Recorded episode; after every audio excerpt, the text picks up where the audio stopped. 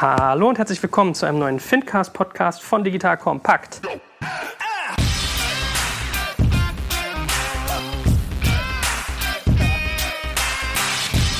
Mein Name ist Joel Kaczmarek und ich habe hier wieder die beiden Payment- und Banking-Päpste dabei. Ein Papst und eine Päpstin. Ja? Das ist sozusagen die zweite Päpstin, die es gibt auf der Welt. äh, die gute Miriam und den lieben André. Ich grüße euch beide. Hallo, lieber Joel. Hallo, André. Guten Tag zusammen, ihr beiden. Hallo. Wollen wir nochmal, viele Leute hören nicht immer unbedingt den ersten Podcast und vielleicht auch nicht den zweiten, dass jeder nochmal einen Satz ganz kurz sagt, was er macht, in, in aller Kürze der Würze. Okay, also fange ich an. Also Miriam Wohlfahrt. Ich bin Gründerin, Geschäftsführerin von RatePay, ein Anbieter für Rechnungskauf, Ratenkauf und Lastschrift im Internet für Online-Händler und Partnerin bei Payment und Banking und verantwortlich dort für das Thema Payment Exchange. Also ein Payment-Nerd im geweitesten Sinne oder Nerdin seit vielen, vielen Jahren, seit 18 Jahren in der Branche unterwegs.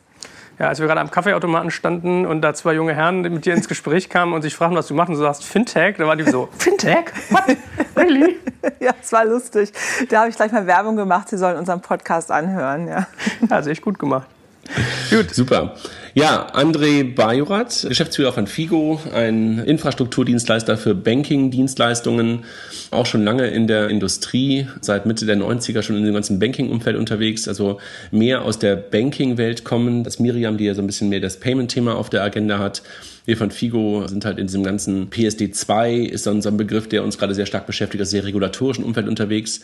Was Miriam gerade schon angedeutet hat, uns eint noch, dass wir gemeinsam ein Hobby haben, nämlich Payment und Banking, ein Blog, äh, den wir mittlerweile verbunden haben mit einem eigenen Podcast noch und ähm, einigen Events, der Banking Exchange, der Payment Exchange. Ja, und das machen wir noch gemeinsam. Den kann ich auch nur empfehlen. Ich höre den immer sehr gerne an. Ich habe nur gestern schon Jochen zugemault, er soll sich mal bessere Mikros holen, weil es immer so knackt bei euch. Dann hat er gesagt, nein, wir haben total tolle Mikros. Die Leute sitzen immer nur an anderen Orten und haben dann irgendwie nur ihr Headset vom Handy dabei. Deswegen klingen die Moderatoren immer gut und manchmal der, der Gast halt nicht. Und da hat er witzigerweise die gleiche Idee gehabt wie ich. Jemand hat uns das vorgeschlagen, glaube ich, in dem Gespräch, äh, das Equipment per Post zuzuschicken. Man nimmt man auf mit den Leuten und dann schicken sie es wieder zurück. Das fand ich eine coole Idee. Probiere ich auch mal aus vielleicht. Nee, wir, wir haben in der Tat seit einigen Wochen, haben wir welche Probleme auch immer. Und meistens ist es, ich glaube, ein ganz bestimmter Kollege, dessen Rechner irgendwie immer knackt. Und das führt auch in unseren Aufnahmen oft dazu, dass wir zeitlichen Versatz da drin haben, was dann zu einem totalen Hessel bei Jochen führt, weil er das immer zusammenschneiden muss. Wir wissen noch nicht genau, wo es herkommt, aber wir schieben es ein bisschen auf die Windows-Welt, weil die meisten, wo es funktioniert, arbeiten mit einem Mac und der Kollege, wo es immer knackt, arbeitet als einziger unter Windows. Möglicherweise liegt es daran. Ja, aber inhaltlich, darum geht es ja primär, das kann ich nur ans Herz legen allen Zuhörern. Ich habe mir neulich wieder was zu Fraud bei euch angehört, ich habe zu Bitcoin mich schon weitergebildet. Also das ist ein Herzensprojekt, bei dem auch toller Content rausfällt.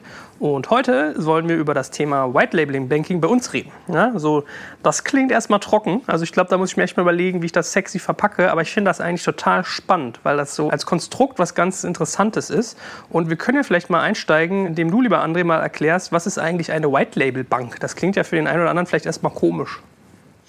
Ja, kann ich gerne versuchen. Vielleicht ist es dadurch sexier, dass mittlerweile halt eines der größten Fundings in Deutschland für eine White Label Bank stattgefunden hat. Also die, die Solaris Bank, die wahrscheinlich der eine oder andere Hörer hier kennt, ist so etwas wie eine White Label Bank. Was verstehen wir darunter? Wir verstehen darunter einen Dienstleister, der durchaus eine Banklizenz hat, was das Wort ja eigentlich schon sagt.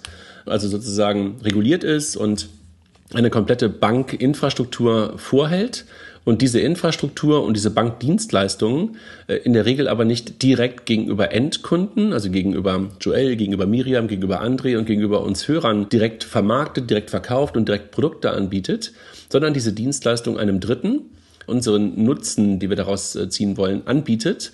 Und für die die Dienstleistungen, die eigentlich im Hintergrund als Bank ähm, stattfinden müssen und die regulatorischen Dinge, die als Bank stattfinden müssen, abbildet und den Partnern, die obendrauf Frontends, Apps, Dienste anbieten, von dieser Last, die halt auch mit einer Banklizenz einhergehen, befreit und äh, sich darauf konzentrieren lassen, die Dienstleister obendrauf, das zu bauen, was wir eigentlich haben wollen, wir als Endkunden haben wollen. Ich hoffe, das macht es ein bisschen klar, was eine White Label Bank sein kann und momentan ist.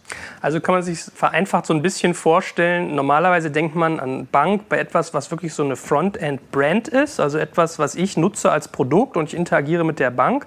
Und wenn ich das aber gewhite-labelt mache, dann ist eigentlich mehr die Rolle, dass du so ein Dienstleister am Backend bist. Also wie man das ja eigentlich auch aus anderen Medienbegriffen kennt, äh, White Labeling bedeutet ja eigentlich immer ein Service, der von einem Dritten umgesetzt wird, aber mit der Marke eines anderen quasi bedeckt obendrauf. Genau. Genau, also so rechtlich hast du natürlich dann meistens trotzdem mit der White Label Bank irgendwie einen Vertrag. Ich gebe dir ein Beispiel. Wenn du zum Beispiel bei Scalable Capital ein Depot anlegst, dann fühlt sich das für dich am Frontend komplett so an, dass du mit Scalable agierst. Im Hintergrund arbeitet eine White Label Bank. Das ist die Bader Bank in München. Natürlich eröffnest du vertraglich mit beiden einen Vertrag. Ja, du hast einen Vertrag mit Scalable darüber, dass sie das für dich tun und du hast ein echtes Depot bei der Bader Bank eröffnet. Aber gegenüber dem Endkunden am Frontend fühlt es sich eigentlich an, als wenn nur Scalable sozusagen im Lead ist und die Kollegen von der, von der Bader Bank wirklich, wie du es gerade beschrieben hast, nur der Abwickler im Backend sind. Muss ich dann eigentlich, wenn ich das kündige, auch bei der Bader Bank kündigen? Nee, das machen die natürlich an alles für dich. Ne? Also natürlich musst du auch bei der Baderbank kündigen, musst du das selber tun? Nein, das machen dann halt wiederum die Kollegen von Scalable, die für dich das Customer Frontend sind, das übernehmen die für dich. Ich kann dir auch hoffe, noch ein Beispiel musst, nennen. Ja also, zum Beispiel wir bei RatePay, wir arbeiten mit der Wirecard Bank zusammen für die Ratenzahlung. Das heißt also, wenn ein Kunde von uns, wenn du zum Beispiel bei MyToys, das ist ein Kunde von uns, im Spielzeugbereich eine Rate abschließt, dann, okay, die meisten kennen nicht mal uns. Wir sind ja schon ein White-Label-Anbieter, weil wir, wir sind also ein doppelter White-Label-Anbieter. Aber bei MyToys schließt du zum Beispiel eine Teilzahlungsverabredung ab, also für den Ratenkauf. Dann machst du das, technologisch sind wir das als RatePay und die Bankdienstleistung dahinter erbringt die Wirecard Bank. Also die Raten werden nachher eingezogen, die gehen auf ein Konto der Wirecard Bank, aber die Wirecard Bank ist komplett im Hintergrund. Und eigentlich sieht der Verbraucher, der diese Teilzahlungsgeschichte abschließt mit MyToys, dass auch nur in den AGBs, dass dort überhaupt eine Wirecard drin ist. Also die tritt eigentlich niemals in Erscheinung. Das ist ganz interessant. Geil. Also wenn ich da mit, bei MyToys äh, mit Raten mein Playmobil bezahle, habe ich eigentlich mit drei Partnern sozusagen den Vertrag. genau. Ja, eigentlich erstmal. Also erstmal nur mit MyToys, aber MyToys verkauft diese Forderung an uns, beziehungsweise an das Konstrukt, was wir zusammen mit der Wirecard Bank gebaut haben. Hm. Könnt ihr mal sagen, wie sieht denn eigentlich das Geschäftsmodell von sowas aus? Also wie lässt sich eine Wirecard Bank, eine Solaris, eine Bader Bank, wie sie alle heißen, wie lassen die sich dafür bezahlen? Oder wie sieht das aus? Miriam, vielleicht kannst, willst du darauf antworten zuerst, weil du hast ja sozusagen auch eine White-Label-Bank dahinter. Genau, also ich glaube, das ist ganz unterschiedlich. Also ich glaube, es gibt nicht wahrscheinlich die eine Art. Also bei uns ist es eben so, es entstehen ja Zinsen zum Beispiel hier bei dieser Ratenzahlung und da ist einfach ein Großteil der Zinsen verdient die Wirecard und wir bekommen eben auch einen Teil. Da gibt es einfach so ein Revenue Share, ich sag mal so.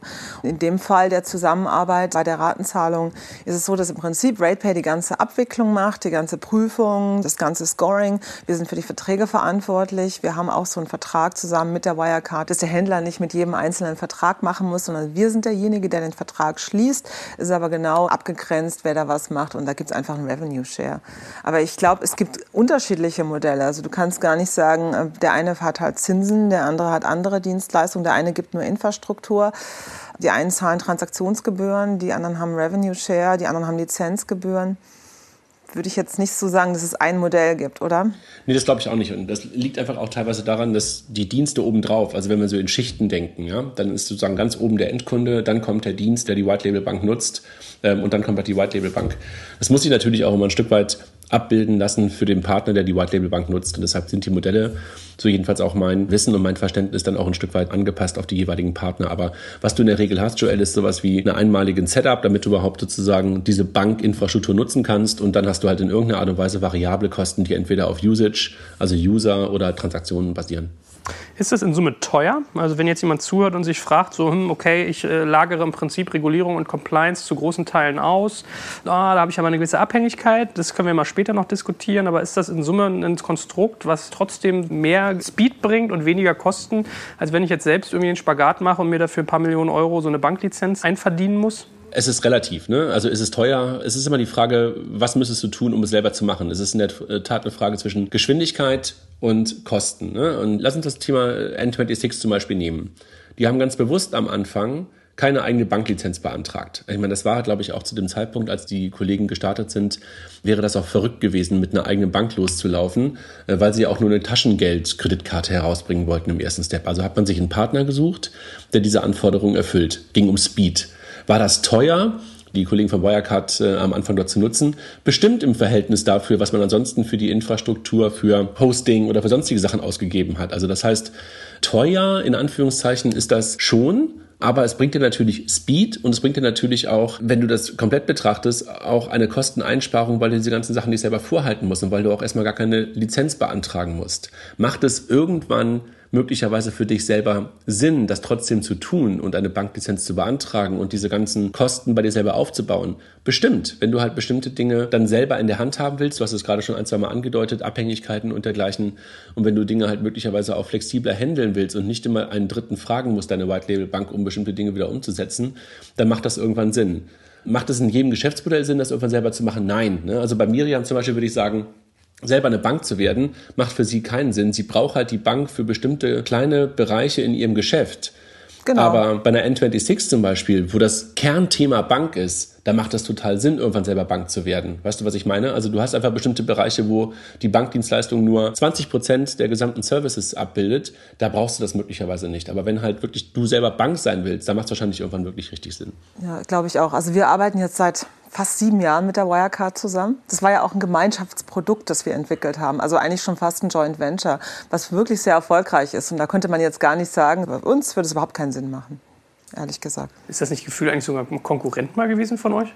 So halbwegs? nee, also in meiner alten Welt, ich in meiner ja. Payment-Welt äh, früher, ich habe ja mal für Payment-Anbieter gearbeitet, die heute, also aus, aus dem ist WorldPay hervorgegangen und Ogone, da waren wir Wettbewerber und vielleicht haben wir uns auch deshalb, haben wir uns sehr stark angenähert in dieser Zeit. Also wir kannten uns ja schon lange und so ist eigentlich auch die Zusammenarbeit entstanden, dass wir darüber gesprochen haben, wie könnte man denn eigentlich bei RatePay eine gute Bank finden, weil es war in der Tat zu der Zeit gar nicht so einfach. Zu der Zeit gab es keine so, zumindest kannte ich nicht wirklich White-Label-Anbieter im Bankbereich und für uns als RatePay 2009 und 2010 war es gar nicht so einfach, eine Bank zu finden, die da innovativ war. Da waren echt wenige unterwegs. Zu der Zeit war das die Wirecard und die Fidor Bank. Mhm. Äh, was ist denn eigentlich so die Historie von White Label Banking? Wie hat das alles angefangen? Habt ihr da einen Blick drauf, was sozusagen die Ursprünge dort waren? Ja, Miriam, ich glaube, du hast einen Blick darauf, ist ja aus der Payment-Welt, ne? Also wo du sagst, da kommt es eigentlich her. Vielleicht, vielleicht gibst du uns erstmal so einen Genau, ich versuche das mal so, also nicht ergänzen. jetzt hier nicht zu tief zu tauchen, weil sonst könnten wir wahrscheinlich einen eigenen Podcast machen. Also mal ganz kurz. Ich kenne das eigentlich seit ungefähr 2005 oder sowas. Vor allem hier in Deutschland wurde es aus der Payment-Welt sehr stark getrieben von PayOn. Ich weiß nicht, ob man die noch kennt. Die wurden gekauft, das ist ein Münchner Unternehmen. Die wurden vor zwei Jahren, glaube ich, an ACI worldwide verkauft.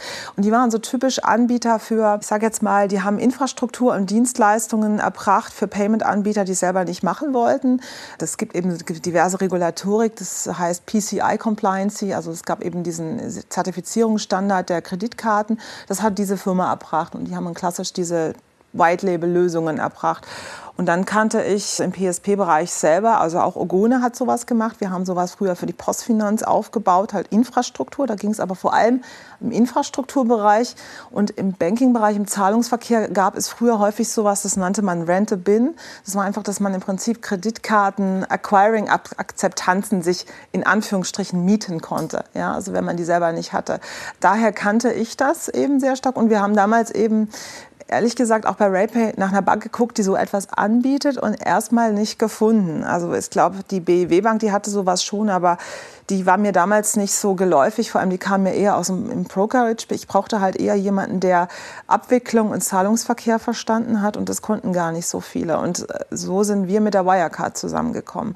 Aber ich glaube, dass grundsätzlich sowas gemacht wird, gibt es bestimmt schon seit zehn oder so seit 2005 bestimmt schon.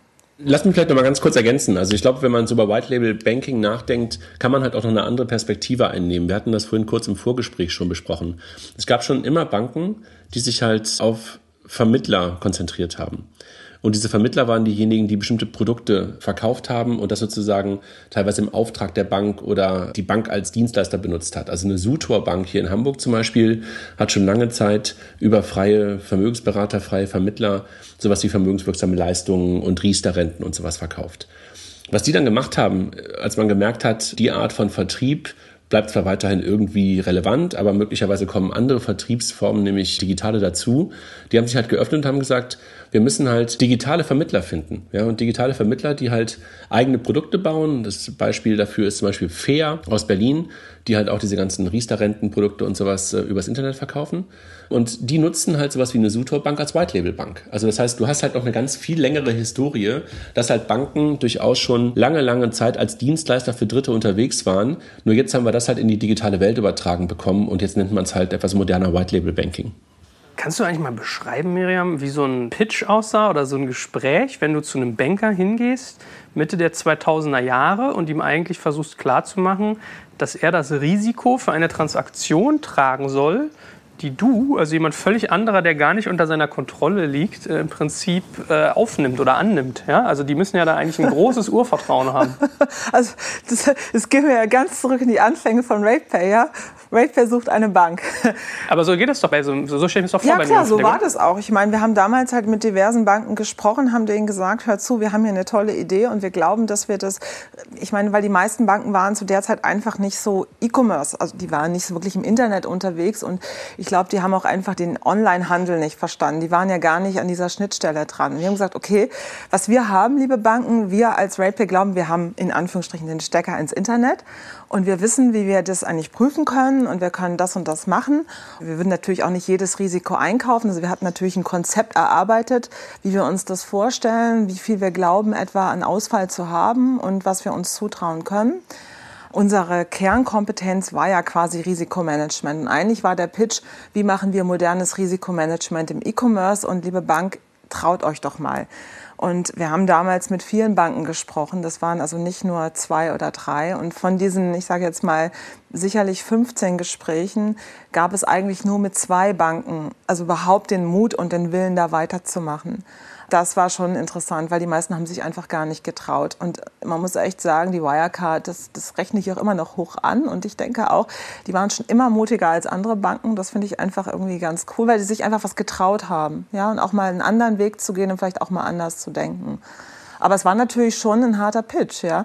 Natürlich haben die sich auch vertraglich abgesichert. Das heißt, hätten wir wirklich Mist gebaut, dann hätten die sofort kündigen können. Ja. Es ist ja nicht so, dass die endlos dann irgendwie verpflichtet sind. Und es waren ja am Anfang, muss man ja auch sagen, in den ersten Jahren sehr kleine Volumina. Also das Risiko, das da wirklich stand, das war ja nicht so groß. Und so konnte man sich ja aneinander gewöhnen und gucken, wie läuft das eigentlich und justieren und immer besser werden. Ist das eigentlich so, wenn du sagst, am Anfang waren die Volumina klein, die wurden dann irgendwann größer? Also ich habe ja so eine grobe Vorstellung, was ihr mittlerweile an Transaktionen umsetzt. Äh, kommt dann so eine Bank hin und drückt sozusagen auch mal auf die Kosten? Also haben die dann Hebel zu sagen, du, jetzt kostet es aber mal irgendwie 30, 40, 80, 100 Prozent mehr? Das wäre uninteressant für die, weil wir, ich meine, wir verdienen ja an den Zinsen gemeinsam. Und natürlich kann man die Zinsen in der momentanen Zinsentwicklung, wäre es einfach, ist es, geht das nicht, die zu mhm. erhöhen. Ich sage es mal so. Äh, das wäre schwierig. Ich sage ja, wir haben eigentlich ein sehr stark gemeinschaftlich orientiertes Produkt gebaut. Vielleicht gar nicht so sehr. Ich glaube, die Wirecard wir haben uns, glaube ich, nie so sehr in der Rolle gesehen, Dienstleister oder vielleicht wie andere. Wir waren eher starke Partner und haben wirklich gemeinsam versucht, hier echt was Cooles zu machen. Und das hat sich einfach so toll entwickelt in den letzten Jahren. So, das, ist, das ist schon richtig groß geworden, das Volumen. Und natürlich ist es ja heute auch gut für eine Wirecard, weil sie da ja auch jetzt Expertise aufgebaut haben in dem Bereich.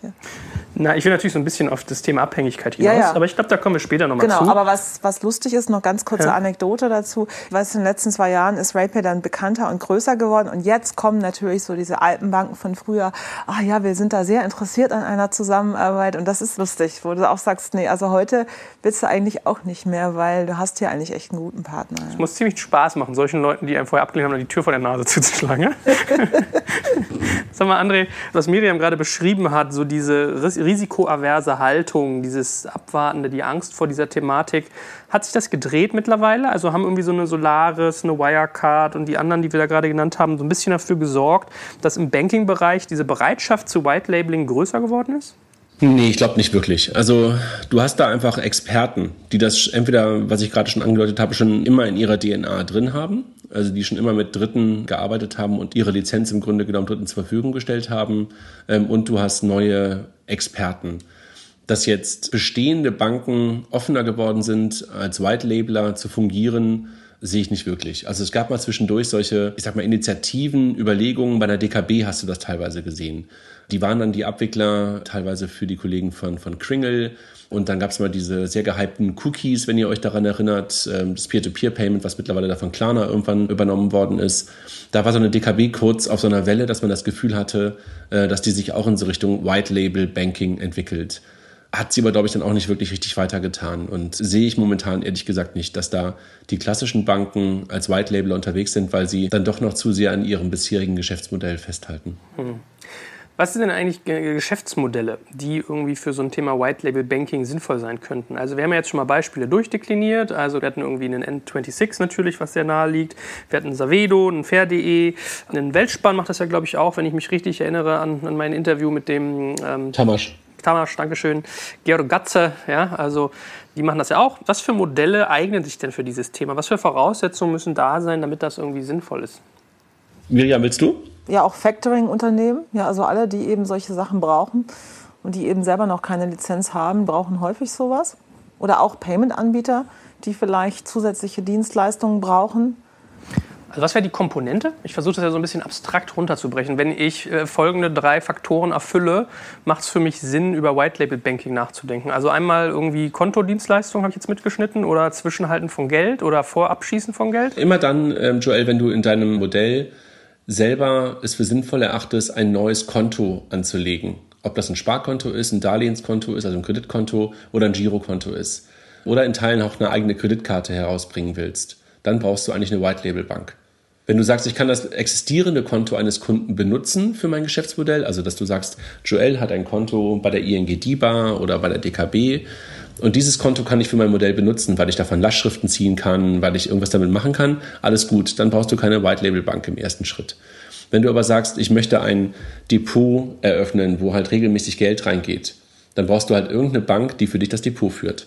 Wenn du halt sagst, ich möchte Zahlungsverkehr anbieten auf Basis eines Girokontos, und ich möchte da wunderbar Peer-to-Peer -Peer drüber machen und ich möchte nicht auf die bestehende Infrastruktur, auf die bestehenden Konten von existierenden Banken aufsetzen, brauchst du dafür eine White-Label-Bank.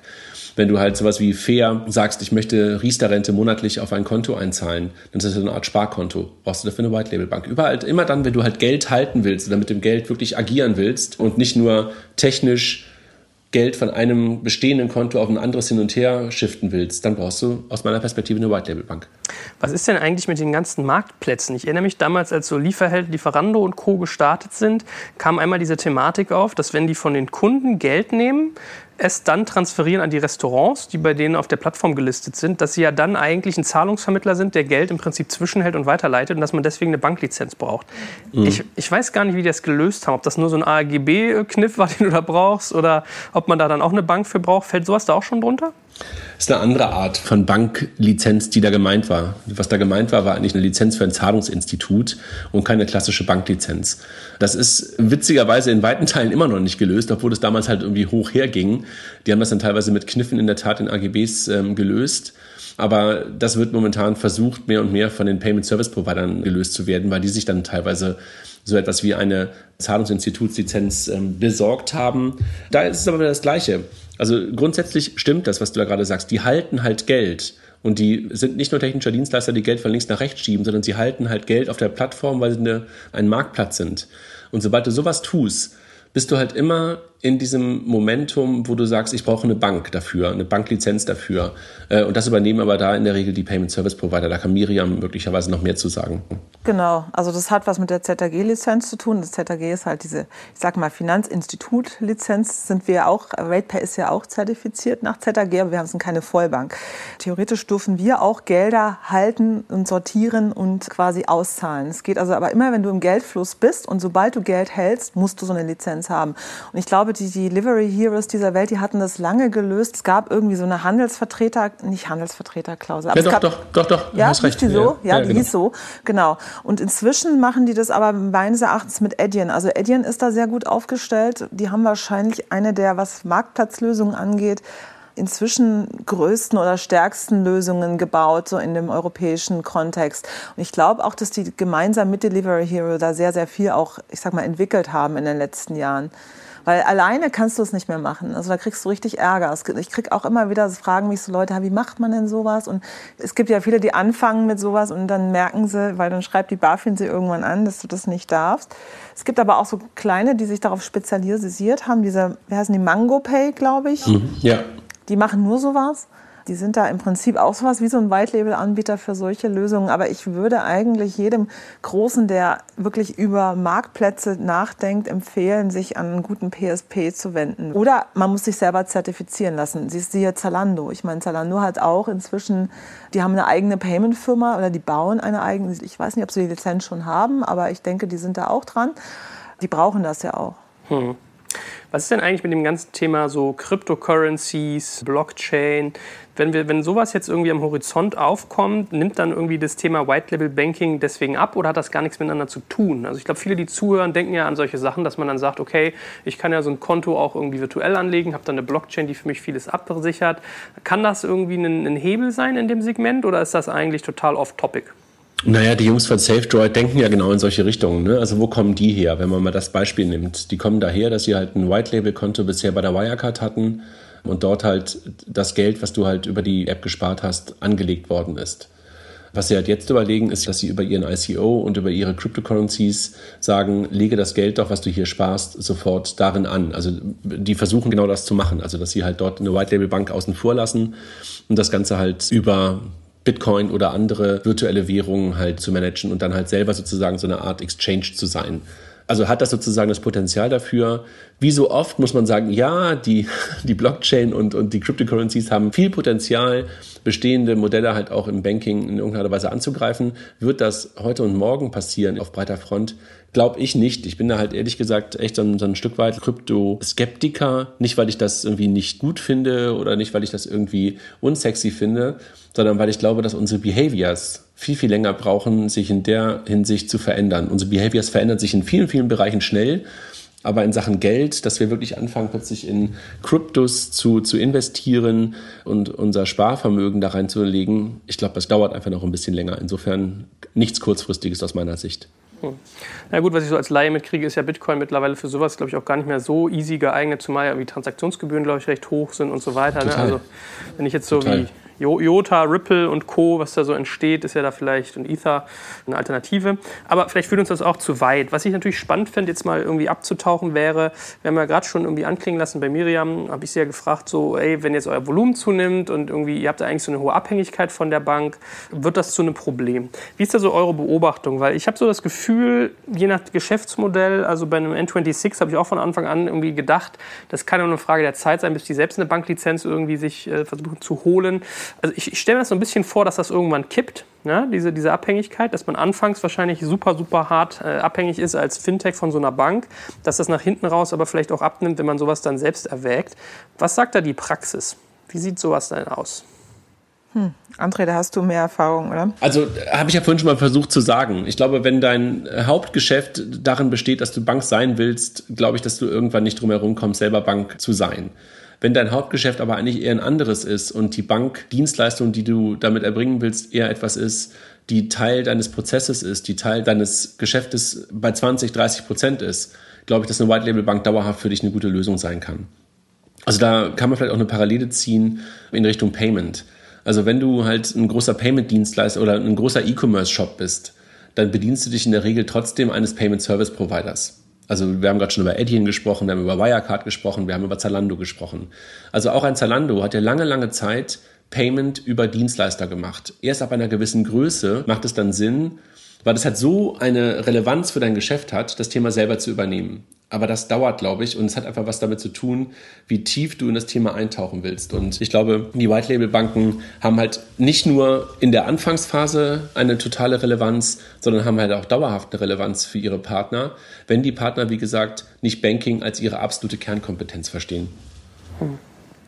Aber wie fühlt sich das an, Miriam? Vielleicht kannst du ja mal so ein bisschen beschreiben. Ich stelle mir es gerade am Anfang halt irgendwie schon ein bisschen tricky vor, wenn ich dann irgendwie ein Startup habe, was irgendwie aggressiv wachsen will, was internationalisieren will und auf der anderen Seite eine Bank, die eigentlich eher risikoavers ist. Also der eine sucht das Risiko, der andere scheut es eigentlich. Muss ich mir das so vorstellen, dass ich dann da jede Debatte irgendwie sozusagen mit einer Bank führen muss und immer in Diskussionen gehen, dass sie mir immer dazwischen grätschen? Ist das irgendwie ein, ein Problem, dass der eine risikoaffin, der andere avers ist? Sicherlich hast du das an, an der einen oder anderen Stelle. Ich muss ehrlich sagen, bei uns war das nicht so. Vielleicht auch, weil damals war das für die Wirecard ja auch ein neues Produkt. Das war ja noch nicht was, was sie so hatten und was sie einfach uns quasi oder anderen zur Verfügung gestellt haben, wo sie selbst so eine große Hoheit drüber hatten, sag ich mal, wo sie auch selbst sagen können, aha, ich weiß genau, wie es geht. Weil wir mussten ja quasi selber gemeinsam miteinander entwickeln, wie geht das eigentlich. Von dem ersten Produkt, was wir im Markt hatten, 2010, ja, und ich habe mal mein erstes Fahrrad auf Rate gekauft, so ein Holland, also unser erster Ratenkunde. wie das noch funktioniert hat. Weißt, das war ja alles noch total rudimentär und da war man natürlich auch so, puh, wir müssen uns natürlich immer abstimmen und so weiter. Das war ein bisschen nervig, aber ging natürlich nicht anders. Aber auf der anderen Seite kann ich das so, also bei, bei uns war das nicht so vielleicht, ich sage jetzt mal bei der N26 oder vielleicht auch, kann mich noch erinnern an Paymill, was? Paymill war ja mhm. auch mal ein Anbieter, den die Sambas mal gelauncht haben und die haben auch sehr viel mit anderen Banken gemacht oder mit White-Label-Anbietern und die sind da sehr gebremst worden. Also die, da hast du nur so mitgekriegt, die wollen ganz schnell machen und tun und da ist die Bank dann irgendwie die Bremse. Aber da war es natürlich auch eher so, äh, die haben da mit Produkten gearbeitet, die die Bank halt schon lange hatte ja, und wo die auch schon große Erfahrung mit hatten und wo die auch selbst sehr stark gebremst haben und gesagt haben, nee, so nicht. Paymail nicht so ein Stripe-Klon? Habe ich doch richtig erinnert? Ja, ja. Das, mhm. glaube ich, gibt es immer noch. Es wurde von irgendwem aufgekauft. Also die gibt es nicht mehr, aber den, der Name wurde irgendwie gekauft. Aber in letzter Zeit habe ich die nicht mehr gesehen. Das war, glaube ich, für die sehr schwer. Also ich glaube, technologisch, so als Stripe-Klon, ich sage jetzt mal sowas äh, vom Frontend zu integrieren, da waren die einfach sehr viel weiter als die Prozesse, die bei dem Bankpartner waren. Hm. Da ist es, glaube ich, zu einem Problem geworden. Die sind vorne zu schnell gewachsen und hinten die Prozesse, die sind nicht mehr mitgekommen. Bei uns war das nicht so, weil, wie gesagt, der Prozess, den wir damals gemeinsam aufgebaut hatten, der war ja bei der Wirecard auch noch nicht fertig. Das heißt, also da war nicht so sehr dieses Ding, äh, ihr müsst euch an uns halten, weil, äh, sondern wir haben gemeinsam einen Prozess aufgebaut. Deshalb hatten wir das nicht so. Aber ich glaube, das kommt immer darauf an, bei was das ist. Aber André, du bist ja der Banken nah. Ist das nicht irgendwie schon schwierig, da so einen Risikovermeider mit einem irgendwie Aggressionsfan sozusagen, einem Disruptor zusammenzustecken? Naja, also das ist ja, glaube ich, auch der Grund, warum es halt ein paar Banken gibt, die sich darauf konzentrieren. Und das sind natürlich dadurch, dass sie schon als Dienstleister für Dritte fungieren, erstmal jetzt nicht total ein Risikovermeider. Das heißt, die gehen natürlich schon ein bisschen offensiver an den Markt, weil sie sich ja genau dort positionieren als White Label Bank. Also insofern eine gewisse Offenheit und eine Professionalität haben die ja genau dabei. Und du sprichst ja davon, da kommt ein Startup mit einer guten Idee und trifft sozusagen auf die Realität. Und natürlich ist das in bestimmten Bereichen erstmal ein Clash. Das wird man mit Sicherheit immer wieder erleben. Ne?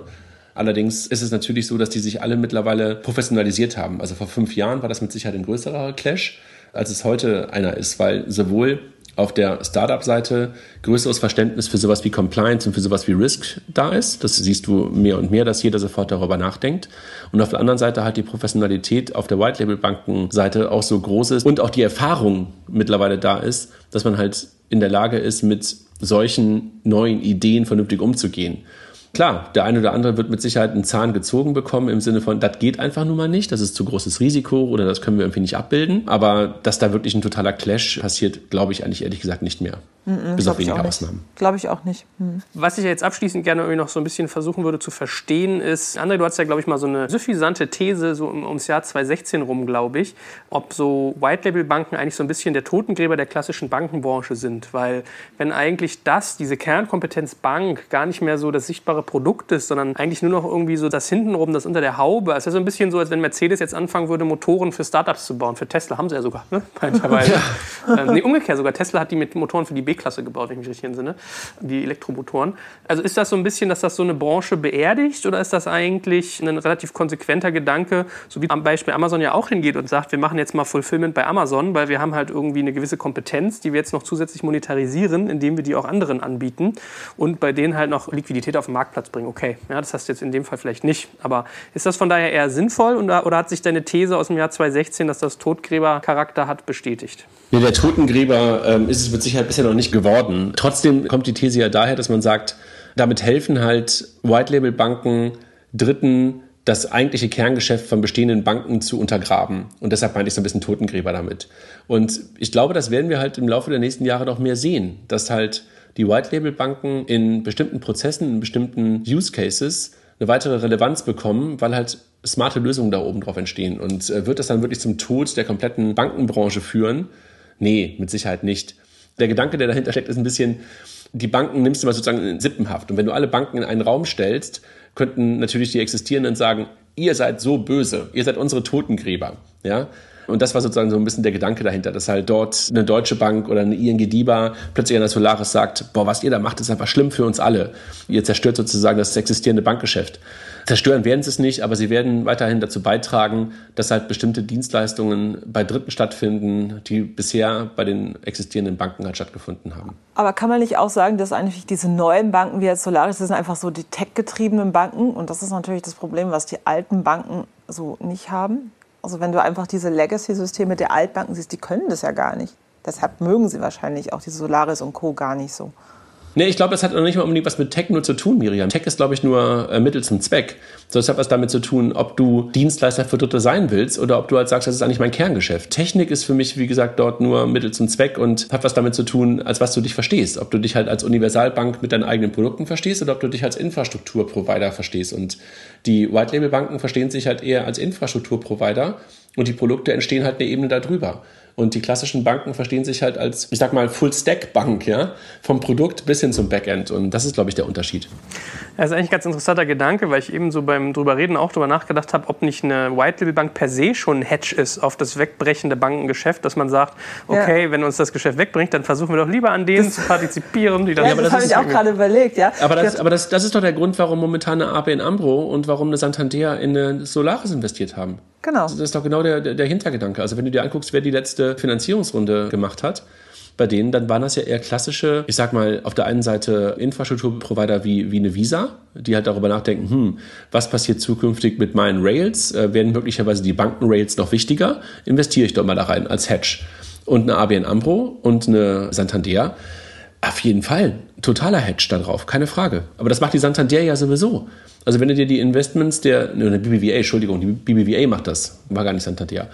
Die machen das ja ganz, ganz stark. Die haben doch auch zum Beispiel vor einigen Jahren Simple gekauft. Die haben vor einigen Jahren Holvi gekauft. Das sind doch alles Hedges, weil sie sagen, da passiert etwas in der digitalen Welt, was wir selber bisher noch nicht so richtig vorangetrieben haben, was wir nicht so ganz vorantreiben konnten. Also versuche ich das sozusagen selber, nicht selber sofort zu bauen, sondern ich kaufe mir das erstmal als Hedge und schaue mal, was damit passiert. Und genauso sehe ich das jetzt hier auch bei der Solaris Bank. Mhm. Wenn wir mal abschließend jetzt so ein bisschen Fazit ziehen, was glaubt ihr, wer profitiert von diesem Konstrukt mehr? Diese Sorge, die ich ja so ein bisschen versucht habe aufzumachen, am Anfang Abhängigkeit der Startups, nach hinten raus, die Bank läuft Gefahr, nur Steigbügelhalter von so einem Fintech zu werden. Sind das jeweils berechtigte Sorgen oder ist das, würdet ihr sagen, ein relativ ausgeglichenes äh, Verhältnis, was jetzt das Profitieren voneinander angeht? Ich würde es im Moment ausgeglichen sehen. Also ich sehe das nicht so, dass einer extrem davon profitiert und der andere gar nicht. Das ist meine Meinung. Ich glaube auch total, dass es ein Geben und Nehmen. Jochen hatte vor einiger Zeit schon mal darauf hingewiesen, dass es aber trotzdem für das Fintech super wichtig ist, darauf zu achten, mit welcher White Label Bank, mit welchem Mindset, der dahinter steckt bei einer White Label Bank, man zusammenarbeitet. Also sozusagen achte darauf, wen du da auswählst. Das ist schon wichtig, damit es auch wirklich ein ausgeglichenes Verhältnis ist. Mhm. Absolut. Hervorragend. Dann danke ich euch beiden ganz herzlich, dass ich schon wieder so viel lernen durfte über ein neues Thema. Vor allem, dass man Santander und nicht Santander sagt, wie ich das immer mache. das sind so die Details manchmal. Ja, danke dir. Ich glaube, schöne Ergänzung irgendwie zu diesem ganzen Neobanks-Thema. Also es ist ja irgendwie wirklich mal interessant, eigentlich sich so Gedanken darüber zu machen, wie das so miteinander vernetzt ist. Und äh, ja, ich freue mich natürlich schon auf das nächste Mal mit euch beiden. Alles klar. Vielen okay. Dank euch. Mach's gut. Tschüss. Tschüss.